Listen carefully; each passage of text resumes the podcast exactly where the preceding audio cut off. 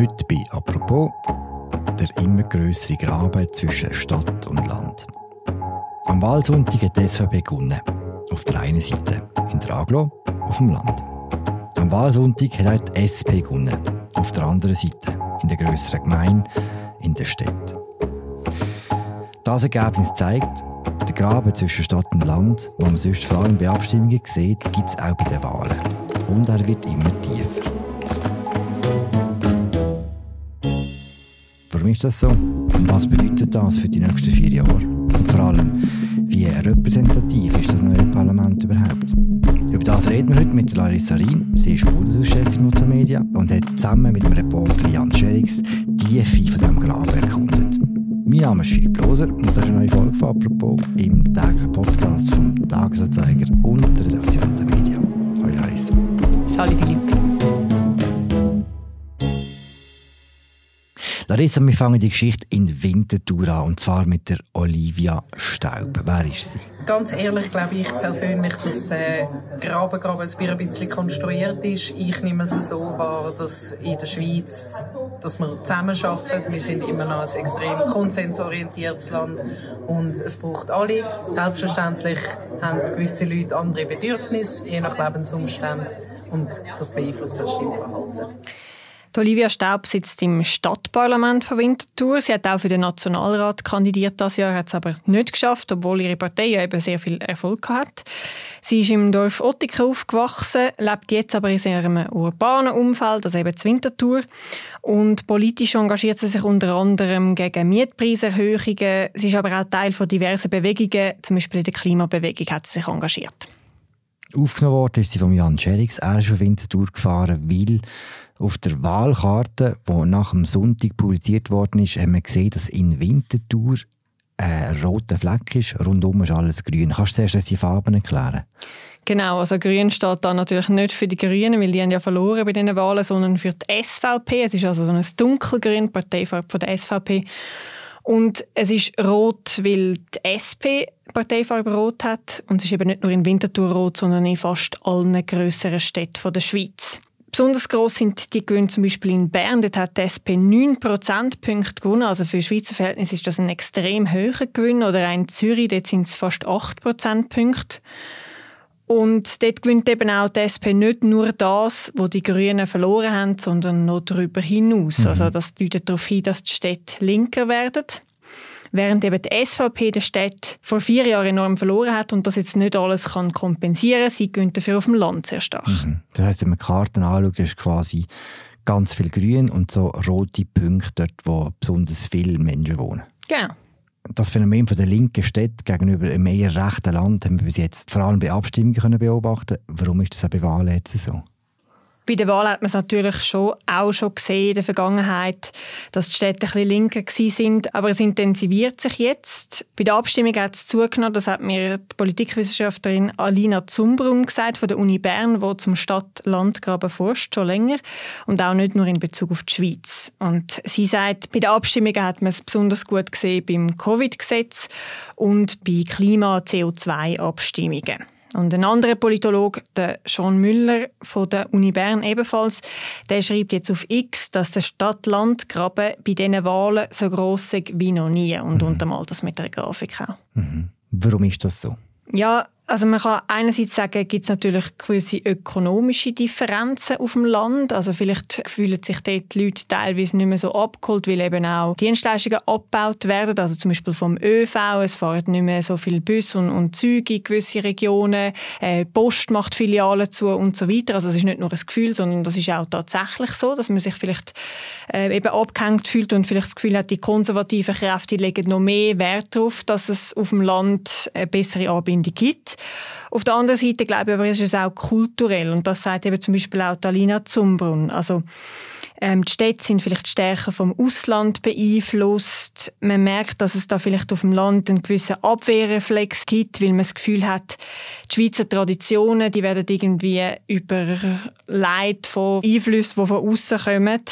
Also dort ist es auch ein kultureller Aspekt. Aber die Bedürfnisse sind natürlich auch ganz andere. Also auf dem Land ist man eher auf ein Auto angewiesen als in der Stadt, wo man sehr einfach den ÖV nutzen kann.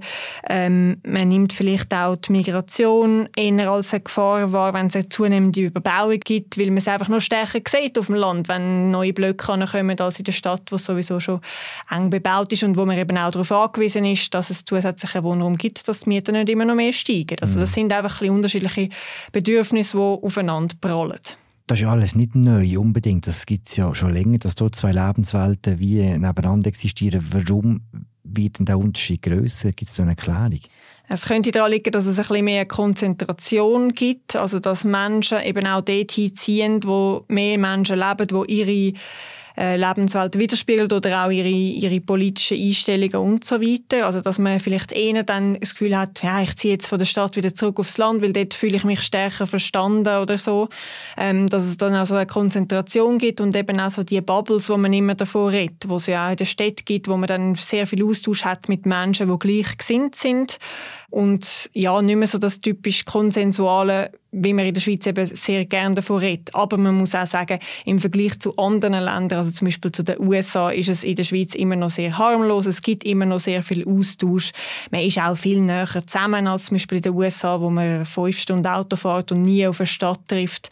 Also man muss es jetzt auch nicht übertreiben. Also es, es ist immer noch ein Verständnis da für die jeweilige andere Seite. Ja, die Distanzen sind nicht so groß. Der, der Jan Scherix ist nicht nur mehr Winterzug, sondern auch noch auf Weinfelden gefahren aufs Land in Thurgau und hat dort Manuel Struppler getroffen. Äh, Im Thurgau ist zum Glück noch jede äh, Gemeinde äh, grün, also eben SVP in die Mehrheit, also die stärkste Partei, aber auch bei uns merkt man natürlich, städtisch äh, sind wir in der Schwäche vom Land. Gerade ich als Landvertreter, als äh, stolzer Bauernbub äh, und ehemaliger Schwinger natürlich vom Land äh, sehr stark. Da spüre ich die Leute, merken ja, ich bin einer von ihnen in der Stadt ein bisschen weniger. Ich glaube, äh, es ist noch nicht so schlimm wie vielleicht in Zürich, wo die grossen Städte äh, viel extremer auseinandergehen zu den bürgerlichen Wählern und zu den äh, Linken.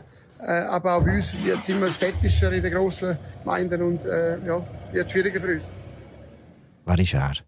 Der Manuel Struppler ist SVP-Nationalrat. Er ist wiedergewählt worden das Jahr. Er lebt in Weinfelden, ist Gartenbauunternehmer und Landwirt. Er hat mit seinem Bruder zusammen den Hof der Eltern übernommen. Und äh, der Manuel Struppler ist auch Schwinger und engagiert sich für den Sport. Ja, dass er Schwinger ist, das sehen wir echt gut. Es gibt glaube niemanden, der so breite Schultern hat im Nationalrat. Ja, es fällt mir spontan niemand ein. Also gehen wir einfach mal davon aus, dass es so ist. Eine rechte Maschine. Am Sonntag haben wir gesagt, die SVP ist die grosse Wahlsiegerin. Wenn man es ein differenzierter anschaut, muss man sagen, sie hat vor allem auf dem Land gewonnen. Genau, sie ist in 15 Kantonen die grosse Siegerin, aber gleichzeitig hat sie nur in drei von diesen Kantonen, auch in der Kantonshauptstadt oder einfach der grössten Stadt vom Kanton, hat sie eine Mehrheit. Und das ist sehr interessant.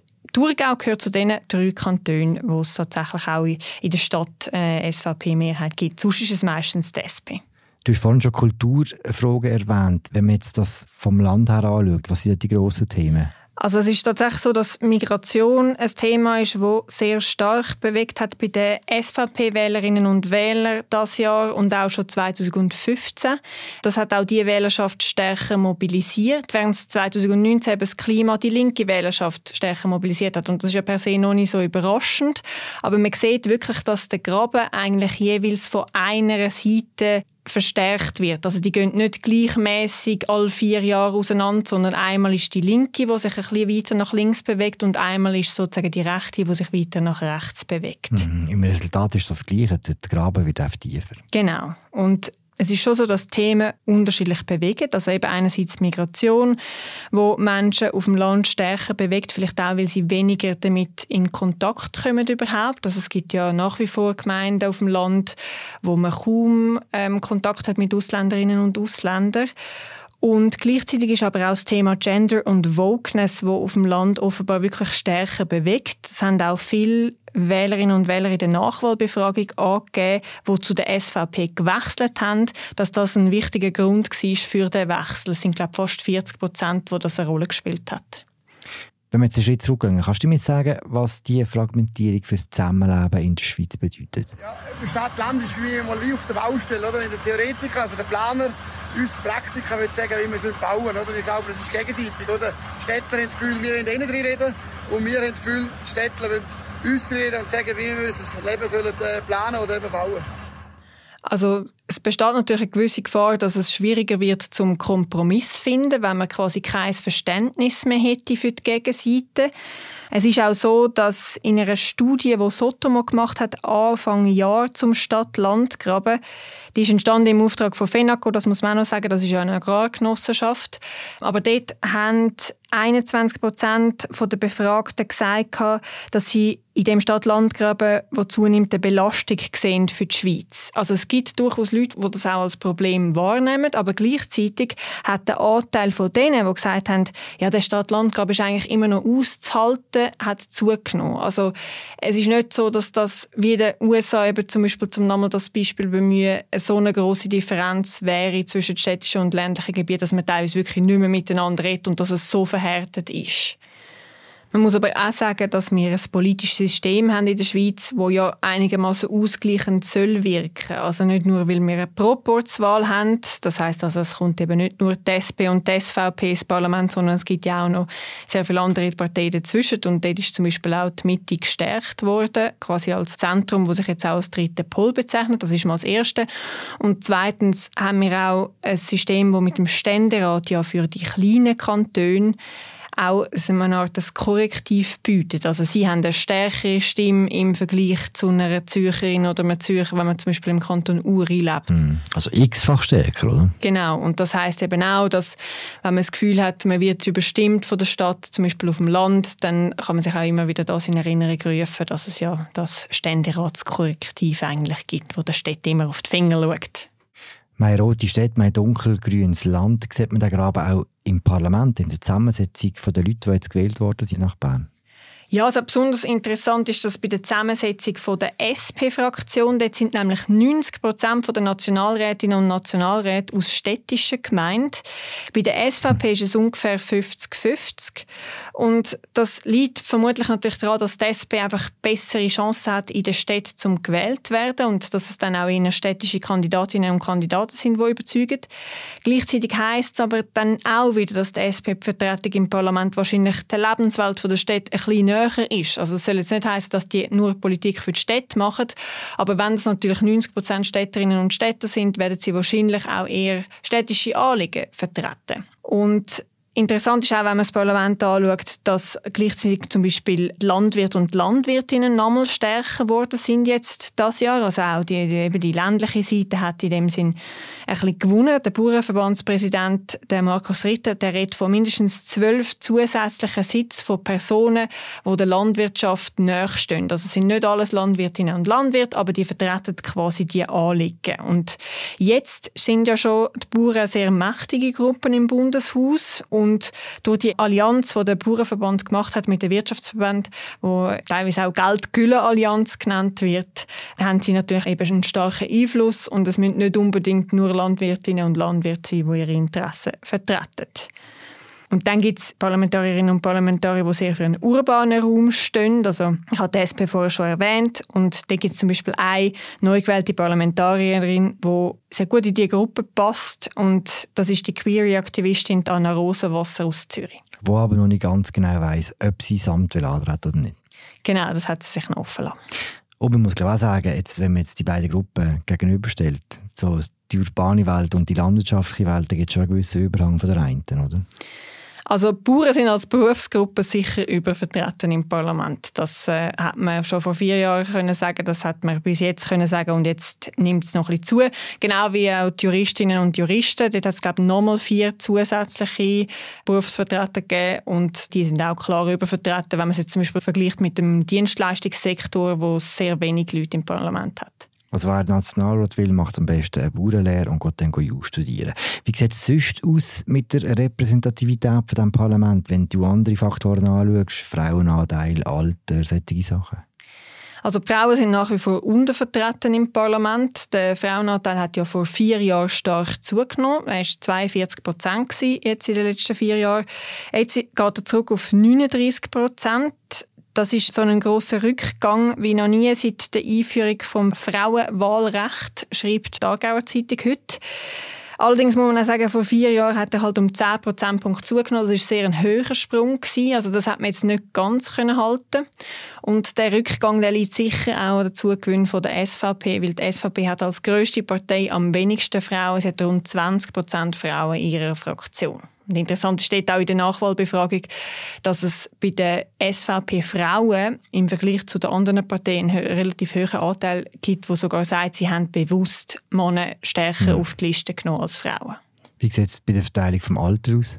Dort sind vor allem die ganz jungen und die ältesten Altersgruppen untervertreten. Es gibt nur drei Parlamentarierinnen und Parlamentarier unter 30 im Parlament und glaube sechs, die das Pensionsalter schon überschritten haben. Also das heißt die Altersgruppe zwischen ihnen, also irgendwie zwischen glaube 30 und 40 äh, ist etwa anteilsmäßig vertreten, dann etwa zwischen 40 und 55 gibt es einen grossen Überhang und eben die Ältesten und die Jüngsten sind am stärksten untervertreten müsste das alles ein bisschen repräsentativer sein? Können wir das irgendwie besser einrichten? Ja, also Natürlich wäre es auf den ersten Blick wünschenswert. Auf der anderen Seite muss man sagen, es ist eine demokratische Wahl und die Schweizerinnen und Schweizer haben sich für die Vertreter entschieden im Parlament. Und inzwischen gibt es ja auch x Unterlisten, also nach Alter, nach Geschlecht, nach sexueller Orientierung.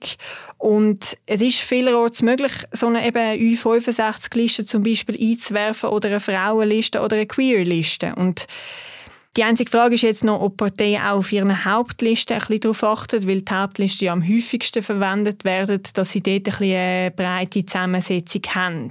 Aber es ist ja auch nicht nur so, dass man nur quasi statistisch genau jede Gruppe abbildet will haben, sondern es spielen ja auch noch andere Kriterien eine Rolle. Parteien wollen ja auch die Leute portieren, die schon lange sich engagieren für die Partei zum Beispiel. Das muss ja auch noch eine gewisse Rolle können spielen. Wenn wir jetzt zum Schluss nochmal auf die Stadt-Land kommen, wo wir angefangen haben damit, da wird bald auch wieder ein Thema, wenn es dann um die nächsten Wahlen geht, und zwar im Dezember bei den Gesamterneuerungswahlen vom Bundesrat. Auch dort ist das Verhältnis nicht ganz ausgewogen momentan. Ja, das ist eine kleine Untertreibung. Ja. Also dort sind Städte wirklich klar untervertreten. Das sage ich natürlich auch als Zürcherin jetzt auch noch einmal mehr. Und du als Basler sicher auch. Im Moment gibt es ja mit der Karin Keller-Sutter, die aus Wiel kommt, eigentlich ähm, nur noch eine Bundesrätin, die sozusagen die Städterinnen vorne aufhebt. Die anderen Bundesräte stammen alle aus dem ländlichen Raum oder eben aus noch kleineren Städten, also zum Beispiel die Viola Amherd aus Brieg. Aber immerhin leben ja die meisten von ihnen mindestens Teilzeit in Bern und kommen auch noch etwas mit davon, wie es ist in einer Stadt. Danke, Larissa. Danke dir, Philipp. Den Text von der Larissa Rino und dem Jan Scherix tun wir sehr gerne verlinken im Episodenbeschreibung. Danke, dass ihr zugelassen habt. Das war unsere Folge zum Stadt-Land-Graben nach den Wahlen und zur Repräsentativität. Was für ein tolles Wort im Parlament. Wir hören uns morgen wieder. Bis bald. Ciao zusammen.